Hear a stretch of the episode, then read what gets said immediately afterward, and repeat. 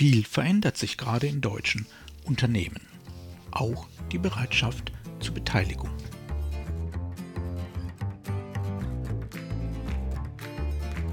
Mein Name ist Jörg Sommer und dies ist Demokratie Plus, der wöchentliche Podcast zur politischen Teilhabe.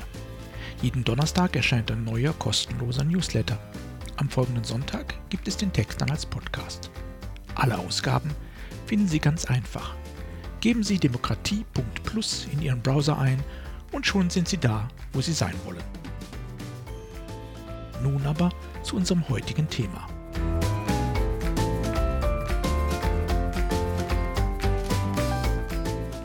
Wer nimmt wen mit und wohin? Alexander B. war sauer. So richtig sauer. Der 46-jährige Prozessmanager im Audi-Konzern fühlte sich diskriminiert. Denn sein Arbeitgeber wollte ihn zu unaussprechlichen Dingen zwingen. Audi hatte mit dem Slogan Vorsprung beginnt im Kopf den Gender-Leitfaden eingeführt und erklärt, dass zukünftig alle Geschlechter und geschlechtlichen Identitäten gleichwertig und wertschätzend angesprochen werden sollen. Nicht mit Alexander B. Der schickte seinem Arbeitgeber postwendend eine Unterlassungserklärung zu. Wohlgemerkt, nicht weil er selbst zum Gendern gezwungen werden sollte, das war nämlich nie vorgesehen, gestört hatte sich allein daran, dass sein Arbeitgeber die eigene Belegschaft zukünftig gendersensibel ansprechen wollte. Alexander B. verlangte also, er möchte in Ruhe gelassen werden mit dieser Gendersprache und forderte 100.000 Euro Schadensersatz. Tatsächlich führte der Konflikt zu einem in der Öffentlichkeit breit diskutierten Gerichtstermin und letztlich auch zu einem Urteil. Die Klage wurde abgewiesen. Ob der Fall damit beendet ist oder in der nächsten Instanz neu aufgelegt wird, ist noch offen. Der Fall illustriert aber bereits jetzt eine spannende Frage. Sie wird in deutschen Chefetagen seit einiger Zeit rauf und runter diskutiert. Wie nehmen wir unsere Belegschaften mit? Denn es stehen gewaltige Transformationen an. Das Gendern ist hier aus ökonomischer Sicht eher eine Randerscheinung. Wesentlich größere Veränderungen produziert heute schon die Digitalisierung, die weit mehr ist als nur ein paar Rechner mehr in den Produktionsprozessen. Sie verändert alles Produkte, Produktion, Vertrieb und häufig ganze Geschäftsmodelle.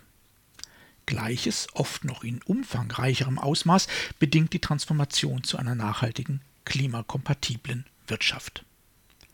Es ist bekannt, dass solch tiefgreifende Transformationen immer beides produzieren, Gewinner und Verlierer. Vor allem auch Widerstände. Da steht der Audi-Mitarbeiter mit der Genderphobie nur stellvertretend für zahlreiche Beschäftigte, die vor diesen Veränderungen Angst haben, und häufig sind diese Ängste alles andere als unbegründet. Wie nehmen wir unsere Belegschaften also mit? Diese Frage stellen sich viele Führungskräfte und Ökonomen. Dr. Andreas Zeuch von den Unternehmensdemokraten veröffentlicht in seinem Blog immer wieder interessante Beiträge zum sogenannten Spillover-Effekt. Dieses im Deutschen auch Übertragungseffekt genannte Phänomen beschreibt die Übertragung von Wissen, aber auch Gefühlen und Verhaltensweisen von einem Fachgebiet auf ein anderes. Beispielsweise kann das Lob eines Vorgesetzten zu einer positiven Stimmung in der Privatsphäre führen.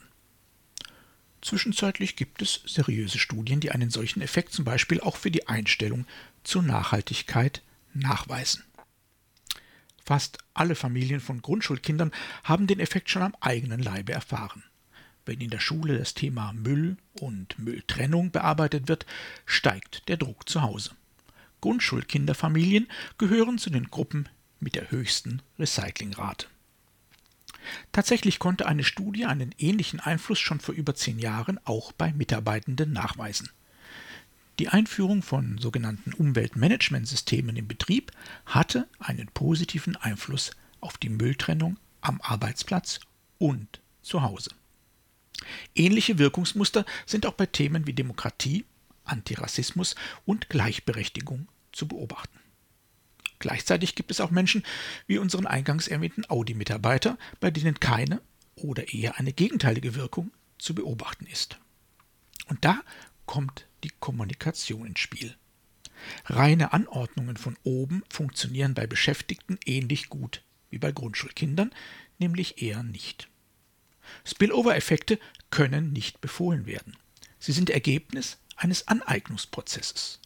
Neue Erkenntnisse und neue Verhaltensweisen werden weitaus eher angenommen, wenn die Betreffenden sie sich angeeignet haben, nicht weil sie ihnen anbefohlen wurden. Aneignung ist nun einmal am erfolgreichsten im Rahmen eines Partizipationsprozesses. Neue Verhaltensstandards, neue Prozesse im Betrieb funktionieren nicht nur im Betrieb besser, wenn sie nicht im Audi-Stil per Leitfaden durchkommuniziert, sondern wenn die Beschäftigten an dem Wandelprozess aktiv beteiligt werden. Zugegeben, das ist im deutschen Mittelmanagement eine verwegene Idee. Denn unsere Unternehmen sind nach wie vor ein weitgehend demokratiefreier Raum. Da ist die Vorstellung, Kulturwandel als Beteiligungsprozess zu sehen, erst einmal herausfordernd. Doch es bewegt sich was. Gerade im Bereich der Nachhaltigkeit setzen immer mehr mutige CEOs und innovative CSR-Abteilungen auf Beteiligungskonzepte. Tatsächlich gibt es dort noch viel Unsicherheit und auch methodische Irrlichterei. Viele Erfahrungswerte aus der klassischen Bürgerbeteiligung haben ihren Weg noch nicht in diese Prozesse gefunden. Die Entwicklung steht hier erst am Anfang, aber es gibt sie. Tatsächlich lohnen sich betriebliche Beteiligungsprozesse gerade im Rahmen der Transformation zu einer nachhaltigeren Wirtschaft, ganz besonders für jene Unternehmen, die sich trauen. Erst kürzlich hatte ich dazu einen Austausch mit dem CEO eines der größten deutschen Unternehmen. Der berichtete mir, und das durchaus erfreut, von einem ganz anderen Spillover-Effekt. Es sind vor allem die neuen, jungen Beschäftigten, die Nachhaltigkeitserwartungen an das Unternehmen mitbringen und so für Dynamik sorgen. Wo früher Dienstwägen und Sonderleistungen die häufigsten Fragen von Bewerberinnen waren, sind es heute Klimabilanzen und gesellschaftliche Verantwortung. Das gilt nicht für alle, aber es ist eine Entwicklung, die längst im Top-Management angekommen ist.